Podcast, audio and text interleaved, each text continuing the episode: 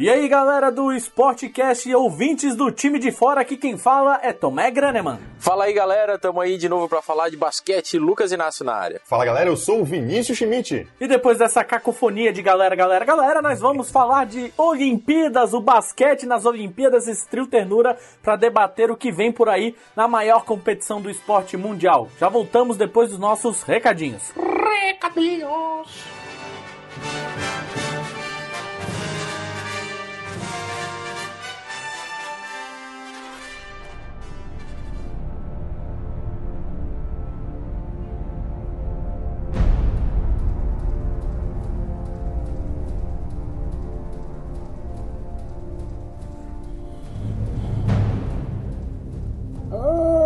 Senhora ouvinte, você acha que a vergonha nem é sua aliada? Mas você meramente adotou a vergonha alheia. Nós nascemos nela. Somos moldados por ela. Nós só vamos ter noção da vergonha depois de publicar. E aí, já é tarde. Então, ouvintes, quando o Sportcast multiplicar os downloads, aí vocês têm minha permissão para reclamar.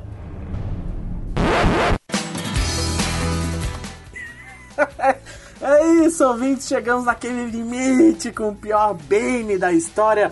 Mas antes que você se esconda, não deixe de nos curtir na nossa página do Facebook, facebook.com barra time de fora e nos seguir no Twitter, arroba somos time de fora, chegando aí com os recadinhos. Menos de duas semanas para o início das Olimpíadas e no timedefora.com você pode conferir a matéria sobre a convocação da seleção feminina de futebol. Também tem uns posts avaliando as duas seleções de vôlei, como é que ambos os times vêm aí depois do Grand Prix, das competições que disputaram aí nesse pré-olímpico, vamos dizer assim. Também tem uma análise das mudanças de eventos com um número maior de mulheres aí no Rio de Janeiro nessas Olimpíadas.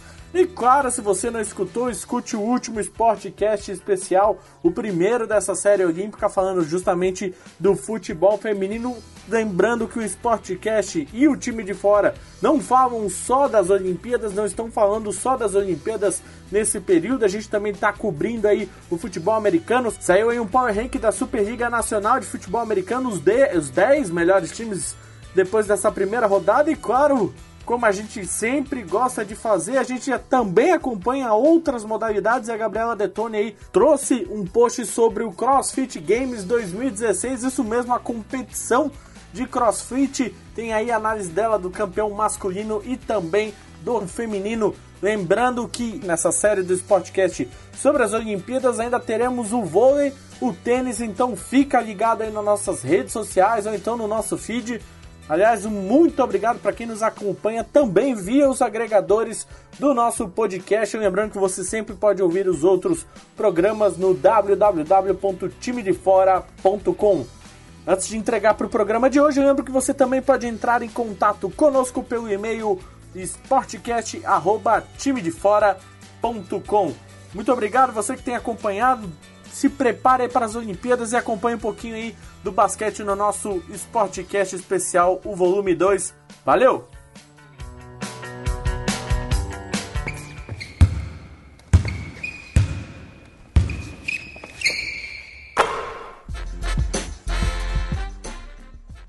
Voltamos então nesse Sportcast especial sobre as Olimpíadas. Como eu já falei, a gente vai abordar sobre o basquete olímpico. E para começar, a gente vai trazer o basquete feminino, a competição das mulheres nessas Olimpíadas do Rio 2016. Vamos começar então por, por o modo fanista, né? O modo que a gente sempre gosta de falar, que é a Pô, seleção. A é sempre Brasil, É né? sempre Brasil, né? A gente gosta de falar da seleção brasileira. Então, meus amigos, meus grandes irmãos Vinícius Schmidt e Lucas Inácio, o Brasil, como é que vem a nossa seleção brasileira adulta feminina para esses Jogos Olímpicos em casa?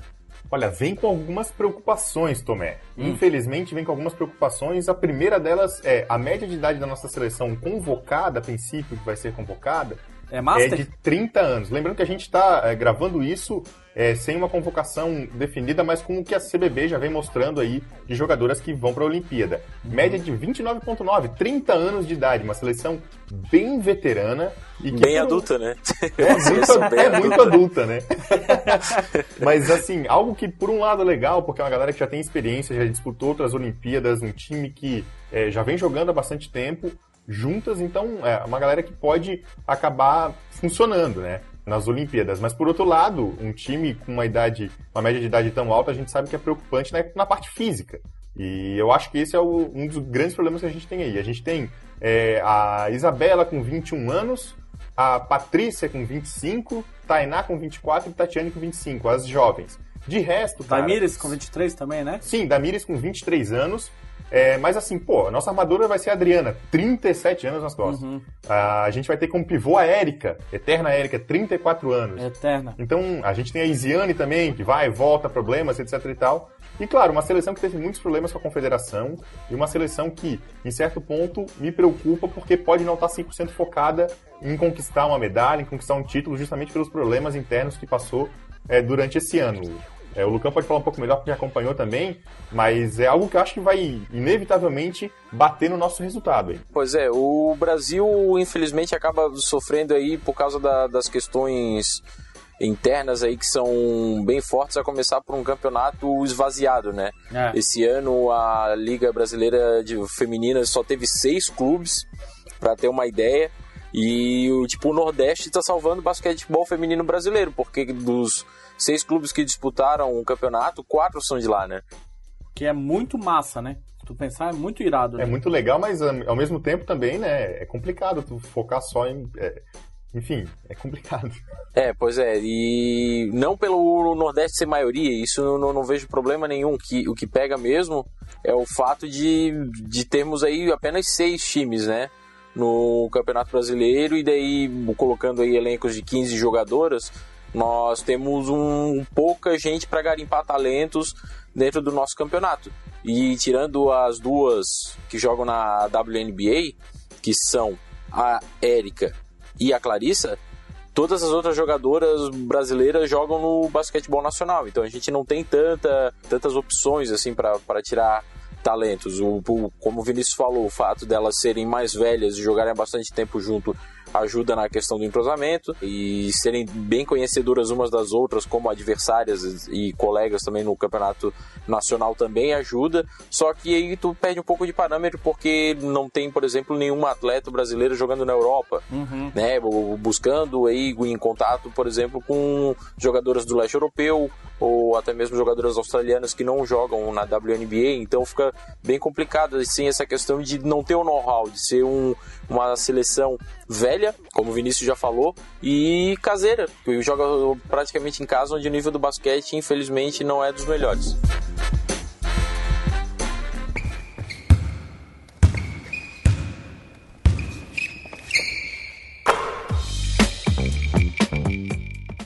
Só para reparar uma informação errada que eu tinha dado antes, na verdade são três times do Nordeste e três times do interior de São Paulo. Três times paulistas e três times do Nordeste que fazem a Liga de Basquete Feminino. Aí eu trago assim, ó, é, a gente pega no, no grupo, já passando direto aí pro grupo feminino das Olimpíadas, a gente pega que a gente tá num grupo com Austrália, Japão, França, Bielorrússia e Turquia. Bielorrússia e Turquia chegam pelo qualificatório, né? Esse último qualificatório que teve antes das Olimpíadas são equipes que O não pré-olímpico, isso, né? pré-olímpico que não é, equipes que não conseguiram entrar, seja pelo europeu, pelo mundial, etc e tal. Então são duas equipes teoricamente é, um, um nível abaixo assim do, do, do, do tier 1 ali, né, da galera de, de alto nível do basquetebol feminino. Mas ainda assim são seleções, pelo- contando por exemplo com a França, a Bielorrússia também, são seleções que têm uma certa tradição no basquetebol. O Japão nem tanto, mas a Austrália é favoritíssima em toda a competição que entra. E favoritíssima a chegar na final junto com os Estados Unidos. Então a gente já está num grupo bem complicado. Pensando que o Brasil, além de todos esses problemas de falta de atletas, de uma grande falta de investimento, principalmente no Campeonato Nacional, e das brigas que tem dentro da própria CBB entre atletas e a parte administrativa, gestora e até equipe técnica, eu acho que o Brasil vai ter novamente uma campanha, infelizmente, muito ruim na Olimpíada. É complicado a gente falar isso e, e a gente se, se, diz ufanista aqui no time de fora, mas a gente também tem que ser realista. É. E eu sou o cara pessimista, então eu já vou dizer, a gente vai muito mal. A gente pega um pouco do nosso histórico olímpico do basquete feminino e a gente teve algumas boas participações, assim. É, a gente teve Atlanta, a gente chegou na final com os Estados Unidos, aquela histórica seleção de 96. Logo em Sydney 2000 a gente chegou no bronze.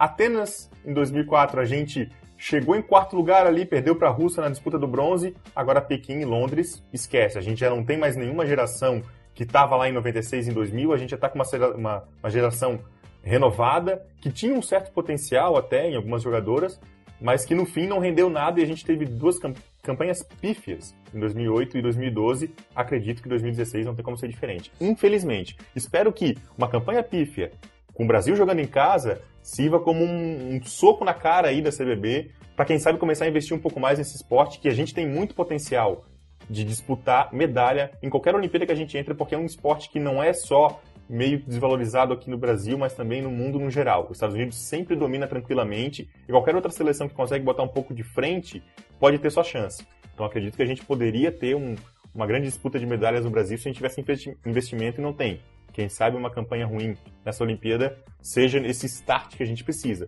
Infelizmente, né, a gente precisar de uma campanha ruim para ter um start de incentivo. Mas o masculino foi assim, né? O masculino é. foi assim, quem sabe o feminino seja também. É, pois é, mas eu acho que não vai ser tão assim, porque a CBB está passando aí por um, um grande caos na, na questão das categorias de base. Ela chegou ao ponto de pedir pro paulistano levar a sua equipe para disputar um campeonato sub-17, um mundial sub-17, que seria a base do Brasil, tipo, perguntou: "Ah, vocês não têm aí o sub-17 de vocês? Uhum. Levem o sub-17 de vocês para representar o Brasil". Pediu para isso para um, um time, sabe? Sub-18. É, o masculino perdão. já fez isso também, né? O masculino fez isso com Franca já, né? É. E quase foi campeão ainda. Então, tá, faz um tempo isso. É, estamos com uns problemas aí bastante grandes na nos mundiais de categoria de base e a CBB tá enfiando os pés pelas mãos novamente. A gente passa por aquele problema de gestão. Então, não sei se mesmo com a cacetada do basquete feminino aqui no país, se as coisas vão melhorar tanto assim. E como e a, e a crise acaba ainda sendo aquele bode expiatório, né? Que todo mundo joga na da, na da crise. Aí é, ano que vem vamos ter. Ah, não um, tem é... dinheiro, a gente não consegue investir, tá difícil para é, todo mundo. Crise no país, é prioridade, também, né? blá, blá. Mas aí blá, aquela né? questão também assim, né? É, tu perder uma Olimpíada em Londres, tu perder uma Olimpíada na China é uma história. Tu perder uma Olimpíada e ir mal pra caramba, possivelmente não se classificar nem pra, pra segunda fase da, das Olimpíadas em casa é outra história. Eu digo é. mais muito, muito pela pressão social no geral, entendeu? Porque tá, o basquete, o basquetebol feminino no Brasil tá em crise. Fica mais feio, né? Tá em crise. Mas na hora que tu, tu faz feio na frente da torcida é outra história, porque é um, é um esporte que acaba não tendo tanta visibilidade. É uma modalidade que acaba não tendo tantos campeonatos, não passa muito na TV, pouca gente vê, pouca gente conhece. Quando vê numa atuação ruim, pô, peraí, como é que a gente tá tão mal, cara? Peraí, a gente não tinha Magic Paula, a gente não tinha Hortência, cadê? Cadê o resultado disso? Não tem? E aí isso pode gerar uma pressão social. É nisso que eu, que eu quero acreditar. Meu, minha última fagulha de otimismo na vida é acreditar nisso. É só para fechar a resolução desse problema aí. Na verdade era para Copa América, para as Copas Américas que vão selecionar o, o, as equipes que vão disputar o Mundial do Sub-19 no ano que vem. Uhum. E daí. Ah, então vale vaga, Isso, isso vale vaga, é vale vaga pro Mundial do Sub-19 é, Sub do ano que vem.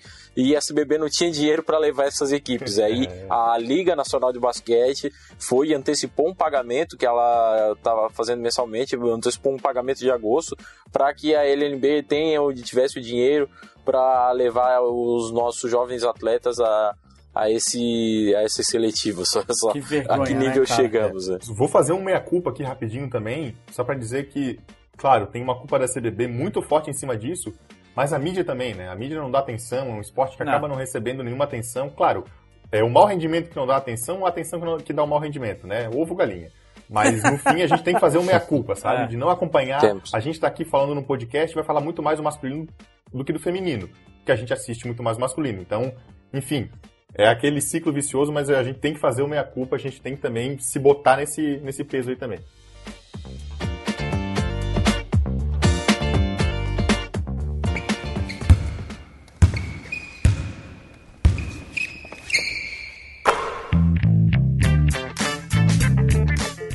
Para encaminhar então o feminino para a gente partir logo para o masculino, sem querer desmerecer a mulherada, é, o que, que vocês, quem vocês acham que, não vou perguntar quem vocês acham que vai ganhar, porque talvez isso seja redundante. Golden né? State Warriors. Ah, não, É, pera. é. Mas é, o- como é que vocês esperam um, um avanço? Por exemplo, na minha opinião, eu espero que o Brasil pelo menos consiga é, ficar em terceiro, já para não cair de frente com o próprio Estados Unidos e aí ver ali o que, que vem de Canadá, Espanha, Sérvia ou China, sei lá o que, que vai ter. E assim, seria um, um bom resultado para o Brasil passar das quartas. Ótimo resultado. Passado... Nossa, Chegar, na, ótimo. é, chegar nas semis é muito bom. Mas vai ser muito, mas muito difícil. A minha esperança de ter um time experiente como tem, e com bastante gente jogando em casa, é que, que cria aquela, aquela motivação barra a tranquilidade. Ah, essa mulherada já tá experiente, já tá, entendeu? Já tá tranquila, já tá. Já sabe como é que são os caminhos, não vão mais se estressar, pressão de torcida tal. Mas por outro lado, um bom resultado também pode eh, esconder a péssima situação, ainda que a liga esteja se esforçando, esses seis times estejam se esforçando, e isso é louvável, mas é muito maior que isso. Então, é, a minha esperança é que o Brasil, pelo menos, é, não tome um vareio, assim, pelas meninas, entendeu? Pelas Ah, atletas, pelas que não atletas eu tô contigo também. Mas- É, pelas atletas, é. elas. Mas é, eu acho que vai ser Estados Unidos. Eu tô torcendo pra dar pelo menos alguém diferente na final e que dê uma final muito mais equilibrada do que eu imagino que vai ser o masculino. E Cara, vocês? que a gente, que a gente chegue na- nas quartas de final, pra mim, assim, ó, é um ótimo resultado.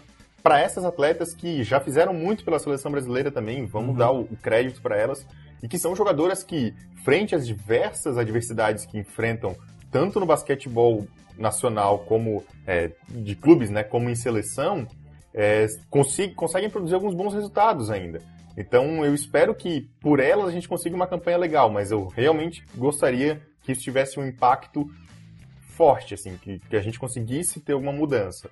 Então eu não sei, eu fico dividido entre a gente passar nas quartas de final e ver as meninas com bom rendimento, ou a gente ir mal pra caramba, ficar em último e ter um impacto, sabe? Eu fico nessa, mas É. passar, chegar nas quartas de final pra gente é uma baita conquista. É, pois é, eu, eu tô achando que a gente chega na- nas quartas, mas aí passar pra semi seria uma grande vitória.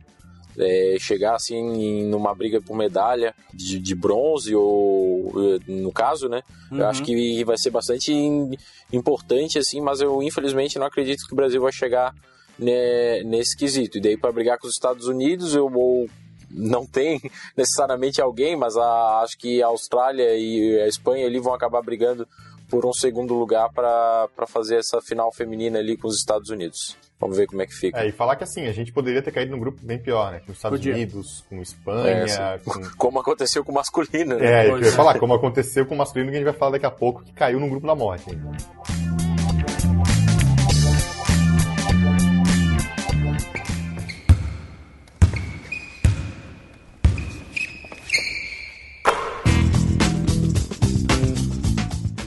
agora então vamos para o torneio masculino, que tem muito mais atenção que o feminino, infelizmente. Tem muito mais prestígio, talvez também por uma questão das outras ligas e nos outros países também ser muito mais divulgado, ter muito mais cobertura e ter um campeonato como a NBA, como a antiga Euroleague, que dão um destaque maior para o masculino. Infelizmente é a realidade, a gente vai dedicar mais tempo para a competição do- dos homens, porque também tem muita coisa para falar, né, gurizada?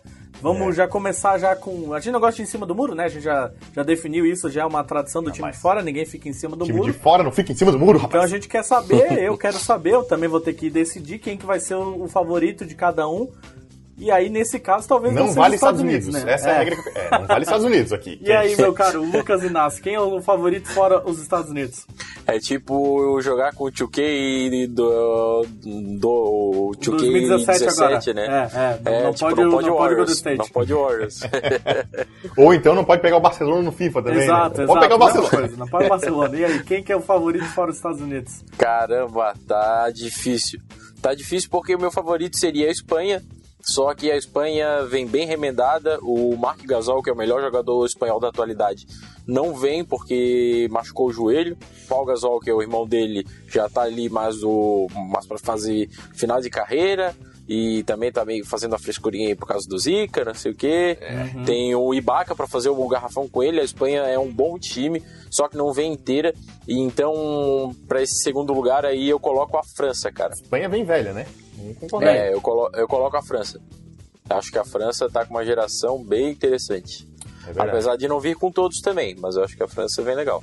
Mas ainda assim, é um, é um time que tem, tem lenha pra queimar, né? Tem Boris Diaw, tem Tony Parker, tem Batum. Tem o Batum, tem o Decolo, Tem o que Decolo, foi tem- o melhor jogador europeu. Na, na, última, na última temporada. E o Rudy Gobert também, que fez uma baita temporada na NBA pelo Utah Jazz, jogando muito. Então, se não tem o, o Joaquim Noah para dividir o garrafão com ele, tem o Gobert, que é um cara super forte, uma baita presença de garrafão. Acho que esse time da França vai dar bastante trabalho. É, eu acho que é um time que pode chegar com um impacto muito forte, principalmente por estar num grupo é, é, que tem os Estados Unidos, mas é um grupo um pouco mais fraco, né?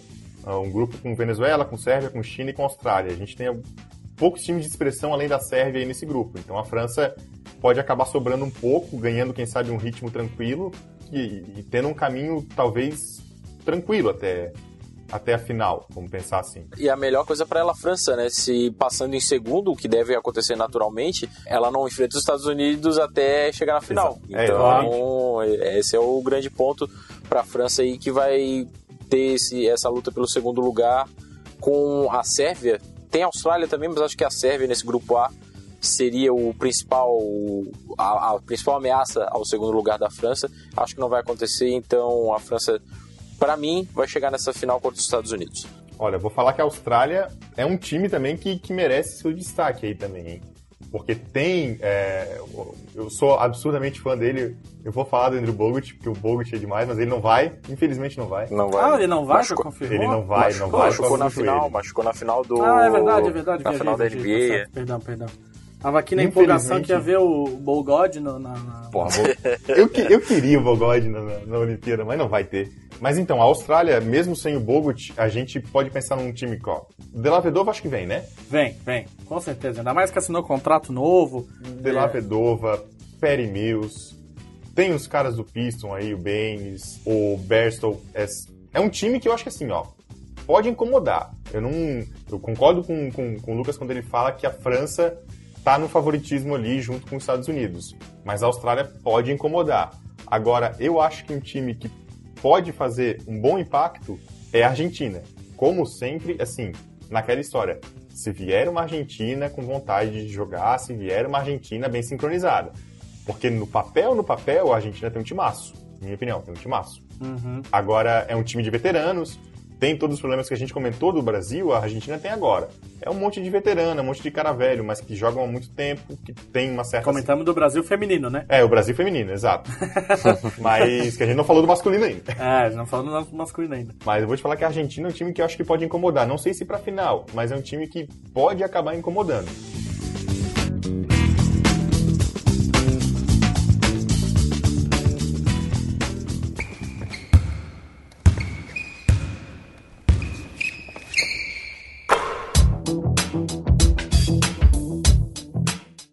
Agora, eu vou falar e já puxando um pouquinho a sardinha pro ufanismo, o Brasil tá com chances boas nessa Olimpíada. Porque a gente tá vendo um monte de seleção remendada, um monte de seleção sem as grandes estrelas, e o Brasil vem quase completo. Né? É. com E um que- time experiente, um time que vem com caras em num nível crescente. Por incrível que pareça, eu vou destacar o Leandrinho, é um cara que jogou muito nas finais e durante a temporada foi um cara é, não fundamental, mas um ótimo homem vindo do banco no Golden State Warriors. É, um Raulzinho, que também jogou uma temporada muito boa. É, um garrafão sempre forte como o Brasil tem, enfim. O próprio Huertas, mesmo tendo jogado num, num Lakers desfacelado lá, todo destruído, ele é, parece ter ganho um boost de confiança, assim, tipo, ele veio pra NBA velho, né, já, já em final de carreira e ainda assim conseguiu trazer um impacto, é, né, dadas as devidas proporções, mas o próprio Huertas parece ser um jogador agora muito mais empolgado do que ele era quando veio do, do, em Londres com o Barcelona, que ele era reserva, sabe, reserva do Barcelona, quando ele era titular É, o tempo exatamente. todo. Então talvez o mindset do Brasil esteja diferente do que era em 2012, né? Uhum. Agora, o ufanismo à parte, olhando pro grupo B também, falei da Argentina, mas lembrar da Lituânia, né? Lituânia É. novamente uma baita força, um time que pode incomodar demais.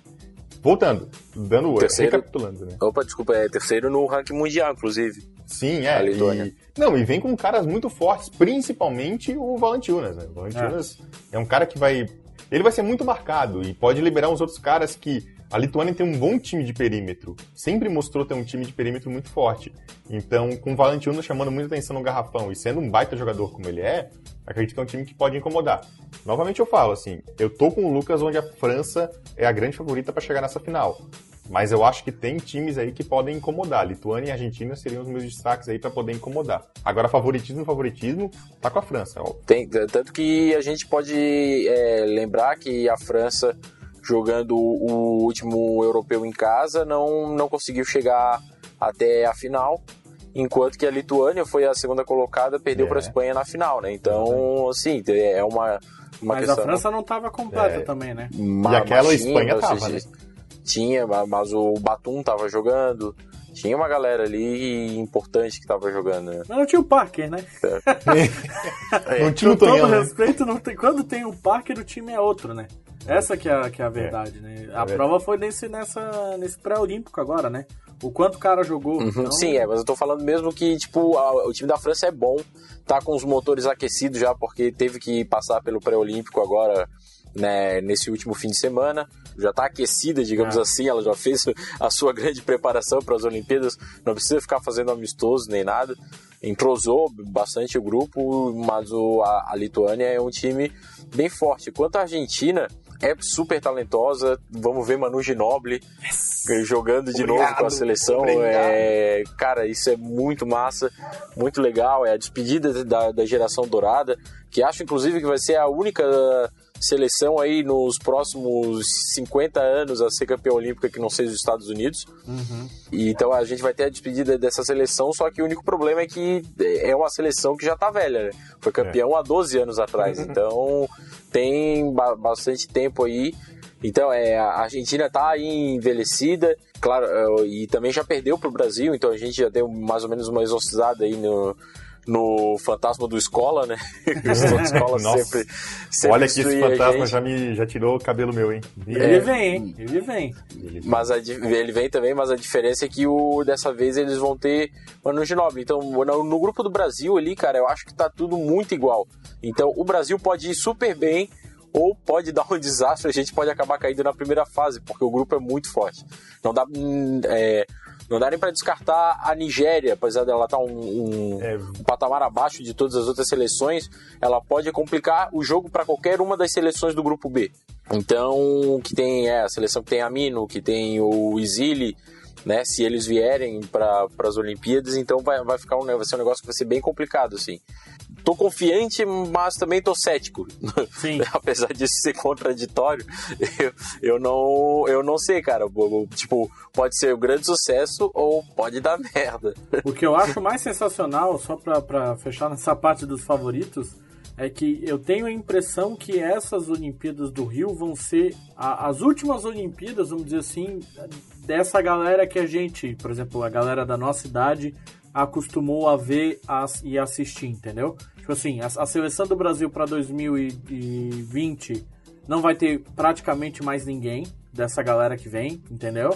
É, a Argentina também, duvido que, que, que dure metade desse time. A própria Espanha Espanha, a também, própria é, França. É. Os Estados Unidos talvez volte um cara ou outro, mas pode ser que ganhando mais uma medalha os caras também não tenham mais vontade de voltar, porque não teve uma derrota, então não tinha aquela questão de reafirmar, porque foi isso, né?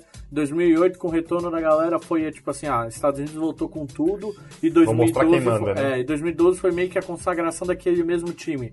Agora, essa galera nova aí, talvez, tipo assim, ah, já ganhamos, somos campeões mundiais, ganhamos ouro, bota outra gurizada aí, talvez não É, venham mas- mais, sabe? Mas aí, por outro lado, também é o, é o coach pop, né? Então, É, tem isso seleção, também, é. seleção dos Estados Unidos vai ser um buraco Tem abaixo. Mas eu, eu concordo contigo quando 2020 pode realmente ser uma Olimpíada bem diferenciada, assim, que a gente possa ver algumas equipes aparecendo que talvez não aparecessem antes, justamente por esse domínio. Concordo É, contigo. A Argentina, própria Sérvia, a própria, própria Croácia, sabe? Claro, esses caras sempre produzem a, a, a Liga do Leste ali, a Liga da, do, do Báltico ali é sensacional, é uma das, das melhores ali. A produção de jogadores, o basquete efervesce naquela área, mas com certeza nomes que a gente ainda conhece por, sei lá, ver um jogo aqui a colar lá da Euroleague, do Barcelona, do Real Madrid, do CSKA, do Panathinaikos, essa galera talvez não venha mais para as Olimpíadas. Então essa me dá a impressão que esse campeonato vai ser um dos mais equilibrados, ainda que a gente saiba que vai dar os mesmos os mesmos times, sabe? Mas dá a impressão que os jogos vão ser muito melhores, não vai ser uma coisa mais sem graça, inclusive com o próprio time dos Estados Unidos, sabe? Hum, não, é, eu tô achando que essa vai ser a Olimpíada que vai dar isso. Vai ser mais fácil? É, que essa vai ser um pouco mais equilibrada justamente por ele. É, eu tenho essa impressão, eu tenho essa impressão. Tipo, é, não que os Estados é Unidos vai tá correr o risco, entendeu? Ah, tá. Mas que, tipo assim, vai, vão ser jogos muito mais é, apertados, assim. Não vai ser uma coisa é. sem graça, do tipo assim, vai jogar a Espanha e o Brasil, e a Espanha vai jogar com o pé nas costas e vai ganhar de 20 pontos. Não, vai ser um jogão, entendeu? A própria Argentina uhum. e o Brasil vai, vai pegar fogo, sabe? Tô, me dá a impressão, pode ser que chegue comece os jogos e eu queime a língua, como já vem acontecendo aqui nos podcasts. Mas que, tipo assim, uhum. vão ser uns jogos muito mais é, é, apertados e a gente vai ter jogo de garrafão, né? Porque para quem passou oh. os últimos meses vendo NBA é um. ah, né? Não tem 10 segundos de ataque. Exato, Sem exato. Small ball. Me diz que a Lituânia vai fazer small ball, rapaz. É, não, sabe? Nunca. É, não, tem, não tem 3 segundos de defesa, tem aquela exato. coisa de poder pegar. Pode pegar rebote depois que bate no aro. Ah, eu, eu gosto muito mais de FIBA, basquete FIBA, cara. Vou falar que eu gosto mais de basquete FIBA. Vou, vou me denunciar. É. Tem uma, tem uma questão que a gente vai ter que se adaptar aí, né? Tem, tem várias pequenas regrinhas aí que, que a gente não está muito acostumado, mas tem uma do basquete FIBA que eu acho que é super interessante, inclusive, essa regra, que é rebote de ataque tem 14, relo, 14 é, segundos no relógio uhum. ao invés de 24. Uhum. E essa é uma das regras que eu acho que dá uma diferença assim, bem interessante no, no, no jogo. É acelerado, né? É. é, pô, dá uma, dá uma acelerada ponto, massa e, e, é legal, é uma regra boa pra caramba.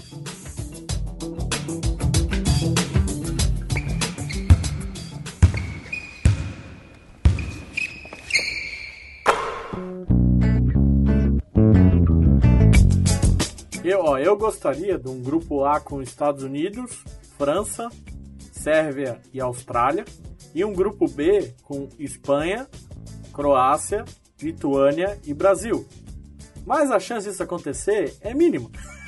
É, é. Né? Até, e, e, na verdade seria péssimo que o Brasil iria pegar os Estados Unidos já na, na próxima fase, é. né? Eu, Mas, eu vou enfim. te dizer que, assim, é, já vou emendar o ufanismo então. Tu ia trazer hum. o ufanismo, eu já vou queria, emendar. Queria trazer o ufanismo. Eu acho que o Brasil, vamos começar a analisar o Brasil então. Eu acho que o Brasil entra como segunda ou terceira potência desse grupo B. Eu digo segunda porque eu falei muito bem da Argentina, mas ainda assim, a gente, como o Lucas falou, espantou o fantasma da Argentina e hoje é um time melhor que eles. Então a gente pode sim vencer uma Argentina nesse grupo B e acabar conquistando um segundo lugar. Pensando que a gente vai vencer Lituânia, Croácia e Nigéria. Lituânia vai ser outro jogaço que a gente vai ter que ficar muito de olho é. como que o Brasil vai disputar. Mas eu vejo o Brasil como segunda, terceira potência desse grupo B e não cruzando com os Estados Unidos. Até quem sabe uma semifinal ali. Então pode ser uma projeção muito legal pro Brasil, sabe? Porque pensa que do outro lado, putz, cara, vamos pegar quem? Sérvia, Austrália. Cara, a gente ganha desses caras também. Então pro Brasil chegar numa semifinal não é nenhuma loucura, sabe? É, é mais igual o jogo, né? Mas assim, claro, projetando um Brasil que jogue tudo aquilo que eu, na minha cabeça, vai jogar, entendeu? Agora, que Brasil vai chegar, cara, na Olimpíada... E tem que é sempre... conseguir anular os adversários também, né? É, é, é, assim, eu não sei o que, o que tu avalia, Lucas, mas assim, a gente tem uma média de idade de 30 anos. Eu falei que isso pode ser um problema na seleção feminina, na seleção masculina eu acho que é ótimo. Ótimo porque a gente não, a gente não, não tem baixo rendimento em Olimpíada por técnica, é por nervos. É por nervos. Então, se a gente tiver um time mais concentrado e abusar dessa nossa experiência, cara, eu acho que a gente chega longe. Que é uma, é uma equipe que tecnicamente é boa, cara. É muito boa. Se a gente pegar o time titular, os cinco titulares do Brasil, é uma baita equipe, cara. E que tem tudo para disputar uma semifinal, sabe? E sem sonhar, quem sabe, com uma final, por que não? Quem vem do banco também é muito bom. É. Só queria, só queria deixar que é, claro aqui que eu queria ver a Venezuela. Eu quero ver como é que vem essa Venezuela aí, que cresceu bastante nos últimos tempos. Ganhou o último sul-americano do Brasil, inclusive. O Brasil era campeão sul-americano há bastante tempo já. É, mas é naquele Brasil também, né? O Brasil BC ali, né? É, não, mas é. Mas o Brasil onde o, é o melhor jogador é o Taylor, então o Larry a Taylor. A é Venezuela tá crescendo demais o basquete. tem o, o Vasquez, que joga na NBA, tem um técnico argentino que comanda muito também. Eu acho que a Venezuela vai, vai ser um, uma seleção legal de ver no grupo A.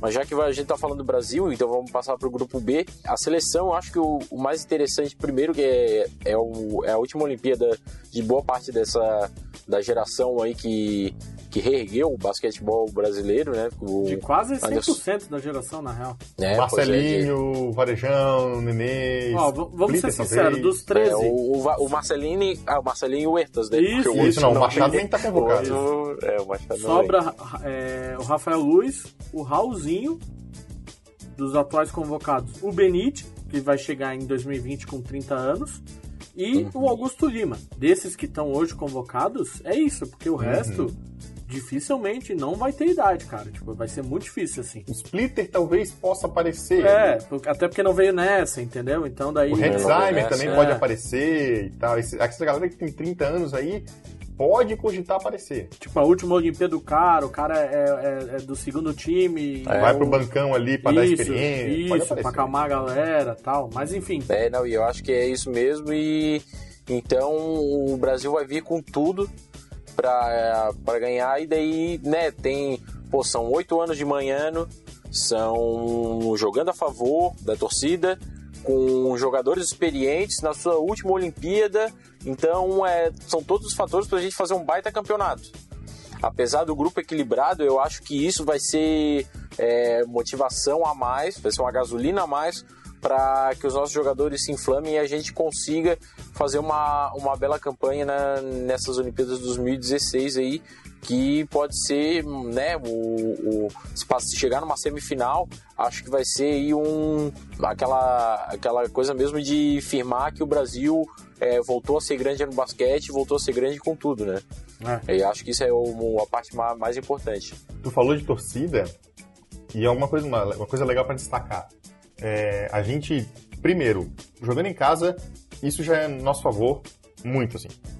Segundo, a- o basquetebol como esporte dentro do Brasil cresceu não só em nível de seleção, NBB, etc e tal, mas também de transmissão. A gente tem mais canais transmitindo, as finais tiveram uma baita audiência no Brasil, então a, a NBA trouxe muito disso, do basquete, o, a- o tesão pelo basquete de volta pro brasileiro.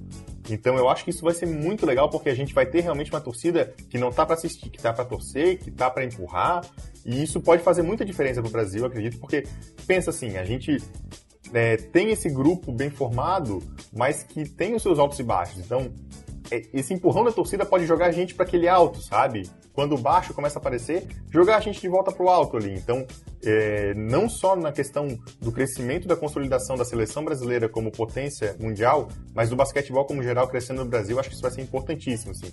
E eu espero que isso é, seja realmente um elemento chave, que é que só a gente vai ter, né, cara? Torcida, vamos pensar assim, forte, só a gente vai ter na nossa casa, né? Será, Vini? tem, com, tem que contar. com todos os jogos às 2h15? Cara, eu acho que vai. Eu acho que vai porque é, é aquela história, cara. É evento macro, sabe? É, os ingressos estão vendendo a rodo aí. Enfim, cara, eu, eu, eu gosto de acreditar que vai, sabe? Mesmo que a gente não lote um ginásio, mas quem, tá, quem tiver lá vai estar torcendo nessa loucura, entendeu? É isso que eu quero dizer. A gente pode não lotar o ginásio, mas quem tiver lá vai enlouquecer, sabe? É como o vôlei, cara. O vôlei disputou o Grand Prix, por exemplo, feminino, disputaram lá na Tailândia. Tinha 10 pessoas na Tailândia, mas gritavam mais que o resto do, do mundo, cara. Que eram, lou- eram nós loucos gritando lá, uns- os caras malucos gritando. Por isso que o vôlei brasileiro é uma loucura, cara. Então eu espero que o basquete tenha isso de volta, sabe? Porque a gente sente que o basquete muitas vezes não traz toda essa torcida. E agora com esse crescimento da NBA e tudo, eu espero que o basquetebol brasileiro traga isso de novo com dois brasileiros na final, etc e tal. Isso, isso tudo vai girando pra trazer a torcida de volta pro basquetebol, sabe?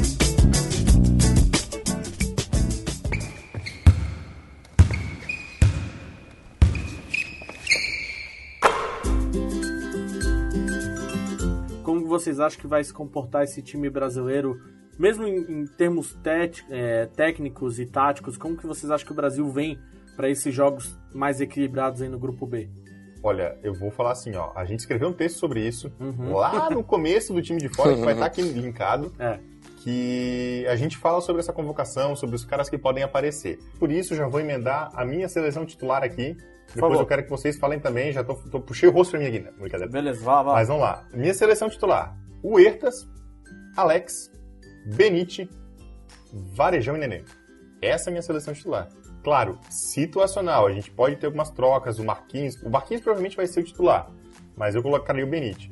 É, mas o Varejão pode sair para entrar o Rexheimer ou o Augusto, dependendo de como rolar, o próprio Nenê e tudo. É, e eu falei e destaco novamente: o Raulzinho pode roubar essa titularidade do Huertas. Era que Então, acredito que vai muito. O Huertas vai começar como titular nos primeiros jogos, não tem dúvida. Mas pro Raulzinho roubar essa titularidade é dois toques porque ele tá jogando muito e pode acabar sendo um cara que, claro, é difícil a gente pensar que ninguém vai conhecer o Raulzinho, né? Mas no fim ele pode acabar sendo uma surpresa aí que todo mundo espera o Huertas como titular, aparece um Raulzinho ali, pode dar um choque em alguma partida. Mas pra mim, esse é o time. É, pensando com a cabeça do Manhano, eu acho que vem Huertas, Alex, Marquinhos, Nenê e Varejão. O, o Leandrinho vai ser banco e vai vir botando fogo naquele fogaréu que ele, que ele sempre faz aí no. cara. Vai ser no, no Phoenix Suns. E acho que é importante porque ele é o, o nosso principal jogador de ataque no perímetro. Né? O mais talentoso, reconhecidamente, o melhor jogador de, de ataque do, do- da nossa seleção. E daí aca- aí é que acaba pegando, né? O, geralmente a gente entra com uma seleção mais de um perímetro mais marcador, assim. O Marquinhos é um bom arremessador, mas o acho que em questão de capacidade ofensiva, o Leandrinho é um cara que vem botando fogo, então às vezes entra Leandrinho no lugar do Alex, às vezes entra Leandrinho no lugar do Marquinhos, que eu acho que é geralmente que vai acontecer, aí pode ser bastante importante. E eu gosto muito da formação com Varejão e Nenê, porque o Nenê jogando de ala pivô rende mais pra mim Sim. do que como ele jogando de principal pivô. E daí eu- é um cara também que tem bom chute de média e longa distância. É, assinou contrato com o Houston Rockets na semana passada, então ele deve estar super empolgado. Tá descansado porque o Washington Wizards não passou para não passou para os playoffs da. NBA, né? Foi a lugar nenhum. Inclusive é, inclusive é um- uma cara- característica de quase todos os jogadores da, dessa nossa seleção, né? Tirando os dois dos Warriors. O Huertas não foi porque o Lakers não passou, o Raulzinho não foi porque o Jazz não passou e o Nenê não foi porque o Wizards não passou para os playoffs. Então tô- a temporada de todos eles acabou em abril. Mas eu acho que vai ser esse o time aí. Posso, posso enlouquecer um pouquinho antes do Tomé falar a escalação dele? Sim. Deu uma pirada. Será que o Leandrinho pode entrar no lugar do Varejão ali, ou do Nenê, e fazer um... Ah, não, né? Um quê de small ball ali? Não, não, não, não, não. não. Olha, não, ó, Brasil. Não, tudo bem. Ó, tu Ah, pode não gostar do small ball. Tu pode não gostar do small, ball, mas me escuta. A gente Ah. tem dois caras do Warriors que tiveram muita experiência com isso. E o Leandrinho funcionou muito bem nesse esquema de small ball. Quando ele entrava e ele tinha espaço no perímetro, ele fez estrago. Então, Não, é pensa- pensando em o jogo tá difícil, a gente precisa mudar, será que é uma opção ou o Manhã não cogita? O que que vocês acham? Putz, é difícil, hein? É porque é, é duvidar. A gente falar que o Manhã não cogita é duvidar que o cara possa se renovar, né? Ele é um baita técnico. E eu não gostaria, mas eu não duvido que ele faça. Porque ele também tá olhando o, o basquete do mundo inteiro. Também tá olhando pra NBA, entendeu? Então eu acho que, dependendo se o jogo apertar, por que não? O Manhã é um É, cara que é isso que tem, tem culhão pra fazer. Eu gostaria que o Brasil fosse bem, não precisando, mas se precisar também. É, se, se Bom, eu precisar... digo, eu né? digo nem, nem Não. questão de precisar, eu digo assim, ó. Como a gente mesmo mencionou, poucos times vão se utilizar disso. Vai ser muito disputado o garrafão. Então, quem sabe pode ser uma opção É. não pra gente, se a gente precisar, mas pra gente se diferenciar, entendeu?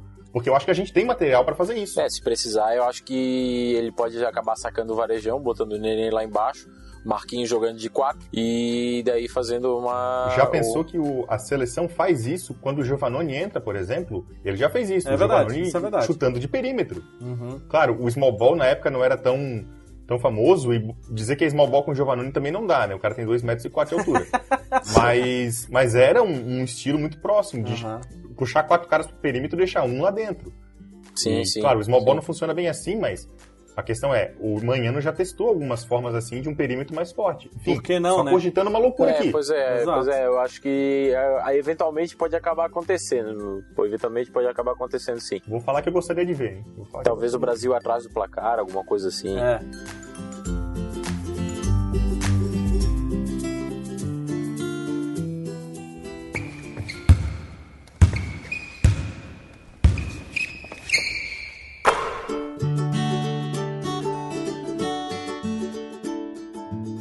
minha seleção titular é bastante polêmica, mas talvez se explique. Tu nem gosta né, de polêmica. É, eu- gosta pouco, né? Eu gostaria de Raulzinho como amador, porque ele é um cara que nessa temporada da, da NBA, jogando pelo Utah Jazz, mostrou que consegue marcar muito mais que o Ertas e em termos de poder de criação, polêmico, tá chegando muito perto. E Então acho aguenta que, pressão, hein? Aguenta pressão. é, eu acho que valeria muito mais a pena ter o Ertas vindo do banco, que é um cara extremamente mais criativo pro segundo time e, e queimando, sabe? Botando fogo no jogo. Então viria com o Raulzinho, viria com o Benite, mesma questão de, de marcação, porque assim, é, é notável que todos os times que vêm para essas Olimpíadas têm é, a galera de, de, de perímetro muito mais forte que dentro, assim, às vezes dá essa impressão, sabe? Tu pega França, pega Croácia, pega Espanha, essa galera, eles, é, o, o basquete da FIBA, ainda que não seja small ball, parece que é, se tu tem um cara jogando muito bem, quantas vezes a gente viu é, nesses últimos anos a própria seleção dos Estados Unidos se arrombando quando tinha um bom armador, o próprio Huertas, naquele, sei lá, no, no, no- Uhum. no amistoso lá em 2011, 2012, antes das Olimpíadas, surpreendeu por causa disso. Então, eu viria com, com um time titular novo para dar um gás nessa galera, nos armadores mais experientes dos outros times. Viria com o Alex também para ir focado na marcação. Alex ou Marquinhos, tanto faz, sabe? É, na ala, para literalmente assim, ser o o cara que vai grudar. E os dois experientes, o Varejão e o Nenê sabe? Ou o contrário, né? O Nenê e o Varejão. E aí viria com o time reserva de Huertas, sei lá. Leandrinho? É, de Leandrinho e de Augusto Lima, sabe? E, e aí fica trocando ali o Marquinhos com, com o Alex, sabe? Acho que daria um- uma liga muito mais. é, tu tornaria o time inteiro é, de primeiro e segundo time muito forte, sabe? Em vez de ter um baita primeiro time e vir a gurizada só no segundo, não. Deixa os caras mais experientes de garrafão coordenando e a gurizada marcando, cansando o time titular dos caras, porque quando vir o reserva deles, nós vamos ter uns caras de muito mais qualidade. Mas, né, isso sou eu aqui sentado na minha cadeira, imaginando jogando 2K, né? Então, mas seria legal, seria legal, pô, seria um- uma, uma forma de arriscar. E até varia a questão do small ball nesse sentido. Quando tu tem um small ball, um small ball de time reserva, muito mais É. eficiente do que o time titular. Então tu joga lá, joga contra, não sei, contra a Espanha, vai marcar os caras do Barcelona do Real Madrid, bota a gurizada lá pra correr, pra cansar. Quando vir o segundo time, tu tem o Ertas. Tu tem o Leandrinho, entendeu? Imagina o Ertas lançando pro Leandrinho, esse tipo de coisa, sabe? Tu, tu criar essa, essa outra dinâmica. Mas eu acho que ele vai ser mais conservador, vai vir com um time que sempre veio, gurizada mais velha, como ele fez com a Argentina, né? O, o Manhano, então é, vai ser. Vou me surpreender se ele vir com um time como esse que eu falei. É, e nesse esquema que tu estava falando, eu acho legal a gente destacar também que o Augusto Lima possivelmente é um cara que vai para a Olimpíada e que na Vai. Copa América mostrou muito talento. Então é um cara que acredito que pode ser uma boa arma nesse banco também, porque ele é um pivô, joga de ala pivô também, mas ele não é nem um pouco brutamontes, ele é um cara bem ágil Uhum. e é um cara que arremessa muito bem de meia distância, então pode ser um cara muito fundamental justamente para esse jogo um pouco mais leve, talvez pensando num banco entrando, vamos lá, que o Ertas é titular e o Raulzinho vem do segundo time, vai ficar um time bem leve. Pô, Raulzinho, Leandrinho, Augusto Liminha, vamos botar todo mundo no, no diminutivo, Benitinho, mas fica e um o time leve. Hetzheimer lá dentro pra brigar, né? É, e fica um time que eu acho muito legal, realmente. Uhum. É, é, é algo a se pensar que esse. Justamente como o Lucas falou, é uma seleção que vem muito completa na parte titular e na parte de reservas também. É, se Cara, eu, tivesse, eu assim, se ó, tivesse eu, eu me animei muito mais agora gravando podcast, cara. Eu acho que a gente vai muito bem na Olimpíada. Mas se a gente tivesse o Splitter, não machucado, né? Mas o Splitter saudável no lugar do Hetzheimer, cara, Olha. seria um time ainda melhor. Mas beleza, né? A gente passou um monte o tempo aí. Teve o caso do Felício ali. É, cara, é um caso Né? polêmico. É um, é um caso que, assim, é um caso que é, é complicado a gente falar, mas. Mas feliz. Cara, o cara tá certo, velho. O cara faz o que ele Caboclo, quiser. O, O cara- o cara faz o que o- ele o quiser. Lucas Bebê, essa galera vai vir pra seleção. E botar É, eles agora vai. talvez não acrescentaria nada, sabe? Essa gurizada é muito Uhum. nova, tão muito perdido ainda, sabe? Deixa, os caras vão ter mais duas, três Olimpíadas pra jogar. O próprio Felício, deixa o cara se estabelecer lá no Chicago Bulls. É, pois é, arranjar eu, o eu time, também sabe? vejo também vejo por esse ponto. Eu acho até que ele teria mais vitrine na- jogando aqui, porque eu acho que ele teria bastante minutos de quadro jogando pela seleção brasileira. Ah, seria excelente, né? mas, ele, mas ele fez a escolha dele até para ele poder se firmar lá pro Chicago. O Chicago tá passando por uma reformulação. E ele o- tá com um roster bem enxugado aí de, de pivôs, então agora é hora. Agora é hora dele chegar e agarrar essa, essa vaga de vez aí. É, a gente já vê até o time aí de 2020, né? Raulzinho, Benite, Caboclo, Felício, É. Lucas Olha, um Bebê, timaço. sabe? Troca o ne- sai o neném entre o bebê. Exato. Troca de. de, de- Saiu o Dedê entre o bebê. sai o time, a gente mantém o garrafão infantil, né? E E tem o Augusto Liminha também, hein? tem o Augusto Liminha também. Mas show de bola, galera. Esse foi nosso segundo podcast especial das Olimpíadas. Vão ter todas as modalidades aí que a gente cobre também estão nas Olimpíadas. Muito obrigado a todo mundo. A gente se vê. Boas Olimpíadas a todos. Esperamos o melhor, né? É Olimpíada, rapaz! Tá é chegando! isso aí. Vem medalha! Vem medalha! Medalha, medalha, medalha. Medalha, medalha, medalha, medalha, medalha. medalha, medalha, medalha.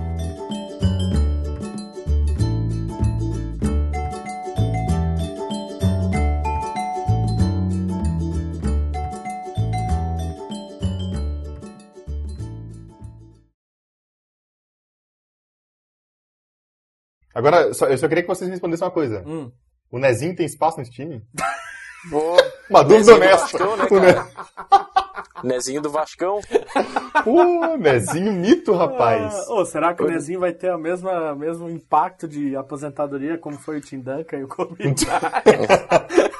Quando ele se aposentar com Vai lá, 56 Nezinho anos. Vai, Ne- Nezinho vai levar o Vascão campeão no NBB. Pô, imagina, vamos montar o time de veteranos, ó. Nezinho, Marcelinho Machado. Pra botar aqui Murilo. Murilo.